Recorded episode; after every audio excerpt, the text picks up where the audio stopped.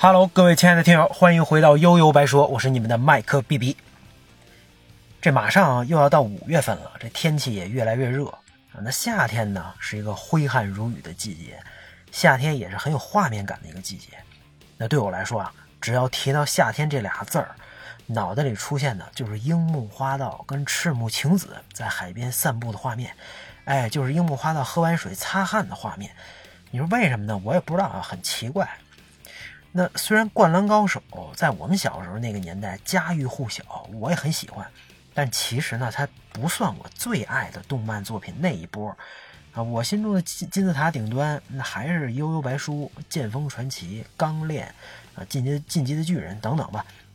嗯，还得整天打打杀杀，稍微有那么一丢丢深度，甚至有点阴暗的题材啊。但刚才也说了，那《灌篮高手》毕竟是无人不知、无人不晓，也是我们这一代人的青春记忆啊。所以每当提到日本的动漫作品，这都是一座无法回避的大山。而且《灌灌篮高手》的新剧场版应该也在将将在今年上映啊，这绝对是有生之年和爷青回系列。到时候你看吧，不知道有多少心中还住着少年的大叔们哭得稀里哗啦。那聊到《灌篮高手》呢？我第一个想说的呀，反而是哎，这个不是那其他人，反而是木木公言。这毕竟是整个漫画里制空能力最强的男人嘛，对陵南的那一个关键三分演了足足一集啊，也只有他才能享受这种飘着的感觉。那当然，咱们认真说的话啊，这木木呢是最接近普通人跟现实的那一个吧。他虽然是副队长，也是三年级球员，但却跟赤木刚宪的性格截然相反。他完全没有大猩猩霸气侧漏的威慑力啊，统治力。但也正是因为这样，他才能成为球队的粘合剂。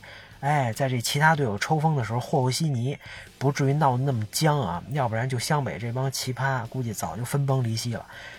那当然，他也是赤木刚宪心灵伙伴。没有木木，这个没有木木啊，他一直以来的陪伴呀，这这这个啊，这赤木刚宪走的只会更加孤独。那他在球场上呢？这木木没有那么变态的身体素质，没有高大的身材，没有高超的技巧，这就注定啊，他他他不会有什么高光时刻。那作为第六人呢？啊，更多也就是在场下当拉拉队啊。那有的只是年复一年、日复一日的努力，等待着属于他自己的机会。终于，这一切在对陵南的关键时刻爆发了，决定胜负的一球，红色五号。那一刻，木木公园跟约翰·帕克森合为一体，成为了经典的画面。那之所以先说木木呢，就是因为接地气儿。那湘北其他那几位都强的变态，这一点也不合理啊！九六芝加哥公牛感觉也也也没这么强啊！啊，你别看啊，这最高的赤木也就不到两米，那气势就是奥尼尔，各种篮下暴扣大帽，而且还留下了著名的那句话。日本中锋赤木刚宪曾经说过：“控制住篮板球的人，就控制了全场。”啊，这太霸气啊！在场下，他也把樱木花道他们给治得一愣一愣的。队长嘛，那流川枫就更更不用说了。这球队外线的绝对得分核心，攻击能力几乎全方位无死角，高光时刻无数啊！突破翔阳的那个极限拉杆，干拔鱼柱先到，隔扣青田信长啊，拉杆扣阿木。等等吧，就是毒了点啊，深得曼巴精神真传，这个还是颜值跟装逼担当啊，一句离家近成为了传世经典。三井寿呢，曾经的球场传奇，天之骄子的出森万，受伤之后自甘堕落成了混混，被水户洋平暴打之后，对安西教练跪下，说出了那句著名的“教练”。我想打篮球，哎，这是多少少年少，啊，这少年们泪目的青春记忆啊！浪子回头金不换，改邪归正的三井寿依然实力不俗，成为了球队外线最稳定的火力点。那宫城良田跟樱木花道这对啊，这吊儿郎当活宝，这从互相看不上到因为相似的经历瞬间化敌为友啊！一个因为才子加入篮球队，一个因为晴子才开始打篮球。一个号称第一空位，一个又是篮板怪才啊！这那那当然，他们都自认为是天才。就这么几个问题儿童聚在一起，再加上安西教练，曾经的鱼腩球队这湘北一下就变成了豪华之师，有领袖，有内线啊，有内线支柱，有篮板悍将，还有无差别单打持球攻攻击手，还有外线投手组织者。除了替补拉胯点啊，这是这搭配算是完美了。那动画里呢，他们第一次聚齐应该是对阵三浦台吧？啊，虽然看上去是一帮乌合之众，应该还还还全是替补上场，但瞬间就改变了场上局势，特别拉风。那之后面对陵南呀、翔阳、海南也没怂过，彻底算是翻了身。那湘北这几位里啊，我当时最喜欢的应该是宫城良田，也没没别的，就是觉得特别帅，特别的屌啊！球场上玩你，打架的时候你看就死打三井这一个，说明很有脑子。那说到三井呢，这可能是整个灌篮高手当中最有故事的男人了啊！当年让多少少男少女念念不忘啊！其实三井当混混那段啊，我当时觉得特傻逼，天天摆一张臭脸，在嘴里叨逼叨，谁结果谁也打不过。那因为自己的失败拿篮球泄气，你这是八竿子打不着啊！专门踢篮球队的管，你还得靠社会上的大哥铁男，这这特别幼稚，这这真是小孩才能干出来的事儿。所以后来我一下吧，那就成了水户洋平的粉丝了，太他妈帅了，一顿操作就把三三井给打趴下了。那虽然后来三井啊浪子回头，但我那时候其实一直没什么特别的感觉。那这段篮篮篮球馆里的斗殴的这个，不管是动画、漫画，我我都特特别喜欢，尤其是漫画。当时我记得应该是翻来覆去的啊，各种反复复习，倍儿爽。篮球什么的根本不重要，只要打的刺激，都往死里干，就欧杰保 K 呀。那我终于知道为什么九十年代大家都特别喜欢看热火跟尼克斯了啊！那球打的怎么样无所谓，冲着人就开抡啊！当然暴力咱们不不不提倡啊。那再说回来，这个长大之后啊，当我真的开始看篮球，真的了解到伤病对一个运动员的影响，那自己也经历过一些挫折的时候，哎，才开始慢慢的带入到三井的角色当中，才能开始理解他当时的感受。你看，我特别特别喜欢的几个 N NBA 球员当中啊，这个便是哈达威、克里斯韦伯，都是饱受伤病困扰，尤其看着他们生涯末年，真的。很惨淡，真的有一种无力感。如果他们没受伤，就有无限可能。可是这个世界呢，又没有如果。看着年轻人们一个个飞天遁地，在他们眼里，你看看到的又何尝不是年轻时候的自己呢？那对于我们自自己来说啊，因为一些事儿不顺利啊，特别酸的心态也很正常。甚至得不到的，有些人就就就就就得毁掉。很多人就是这么想的啊，只不过是不一定敢在现实生活当中真的表现出来而已。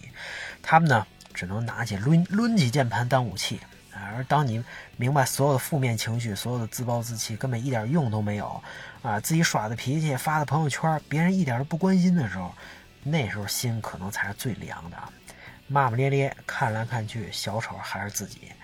那我们之所以叛逆，之所以躺平，无非是梦想已经遥不可及，甚至被击得粉碎嘛。那如果在这一刻，我们的安西教练也能出现在自己面前。那可能我们也会跪下说出那句：“教练，我想打篮球吧。”我觉得《灌篮高手》啊，之所以让很多人投入了巨大的情感，还有一个重要原因就是作者没有只关注湘北这支球队啊，只关注某一个人或者某几个主角，而是立体的塑造了很多球员的形象啊，把他们这心路历程、奋斗过程也展现在在了观众面前，甚至他们人气也不低于湘北啊。你看，陵南的仙道、鱼柱、阿福，翔阳的花形、藤真、陈武川，海南的阿阿木啊、青田、神宗一郎，每每个人都有故事啊。正是因为对这些球员的刻画，你才显得特别真实。你就算一个三分演一集也忍了啊，这都是真情流露的讲故事嘛。而且除了湘北的这是每个人的主队之外，其他几支球队啊粉丝一点也不少。那咱们都知道啊，湘北在县大赛最后惜败海南，啊，在全国大赛苦战击败山王之后，却因为元气大伤输给了爱知，故事呢也到这儿结束了。按说正常的励志故事不是应该在在这个经历一系列失败之后团结一致，哎，历经艰难最后夺得冠军吗？啊，这这不符合一般剧本的走向啊！而且之前铺垫了那么多什么。土屋纯、朱星大、孙仲宽，一个赛一个的牛逼，让人无限无限遐想。湘北要是跟这帮人对决，你说会是什么样呢？我就特别期待樱木花道奇扣孙仲宽呀，结果什么都没有，这说完就完了。这井上雄彦这要故意虐观众吗？其实啊，就像井上雄彦自己说的，在现实的比赛当中呢，也经常会出现十分期待的对决，他最后就是没实现的情况，对吧？最典型的就是当年 NBA 鼓吹的二十三 VS 二十四嘛，总决赛科比对决勒布朗，结果这俩人互相拉胯，就是碰不到。哎，零九一零这两年叫唤的最厉害，恨不得这俩人啊，这就直接保送进总决赛了。结果都是詹姆斯被憋死在了东部这边，而且还一点都不冤。第一年的裁判真尽力了，但魔术他就是一点不留情面呀。第二年骑士更是直接让凯尔特人老三巨头给打散了。那一一年詹姆斯说我也组个三巨头，那科比这边又不行了，直接让小牛四比零踢了个秃瓢。再下一年，什么球队内杠啊，反正夺冠窗口啊，彻彻底关闭。有时候啊，就是这么造化弄人。那主人公历尽千辛万苦，最终获得胜利也一样。这现实当中啊，也真不好说。那乔丹当然是个正面例子嘛，啊，被这活塞干了干了这么多年，终于一雪前耻。什么艾弗森啊，用了三年翻过了步行者这座大山。字母哥呢，也为密尔沃基雄鹿赢得了第一座总冠军。这个。一人一城的故事啊，向来特别美好啊，这都算是运气好的。那像詹姆斯啊、杜兰特这种干几年干不动了，爷不玩了啊，爷抱团爷加入你们还不行吗？没有谁能打包票说只要你努力就一定能得到好结果，这谁都不好说。唯一能确定的就是在这段旅程当中，一定有那么几个闪光点，一定有那么几处景色让人流连忘返、难以忘怀。能体会到这些呀。就算最后没有特别好的结果，其实也值了。那对湘北来说，在神奈川县一场场战斗，进入全国大赛跟山王功高的旷世对决，这本身就属于他们的旅程。既然已经决定打完山王功高就完结啊，那不如毫无保留的呀，把这场比赛本身描绘的更加跌宕起伏，更加充实，更加精彩。那从这个意义上来说。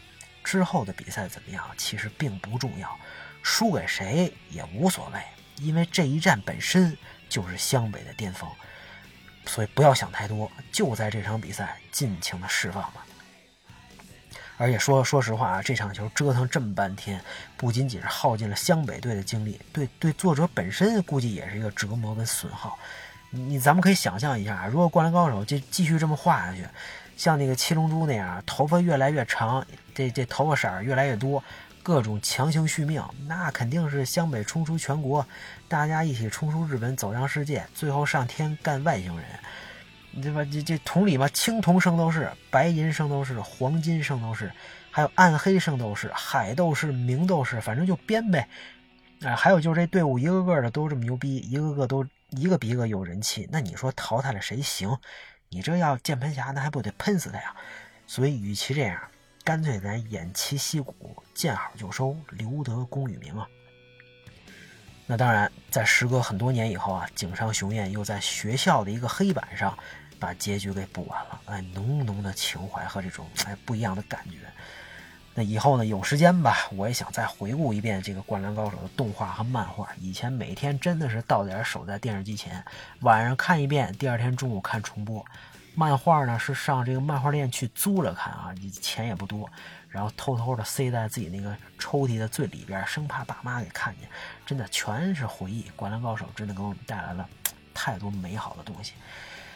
啊，那估计你啊，应该也有你和《灌篮高手》，你们之间只属于你们自己的记忆吧。也希望在二二年新的剧场版里边，咱们都能找到当时的青春。《灌篮高手》，咱们今天就说到这儿吧，大家拜拜。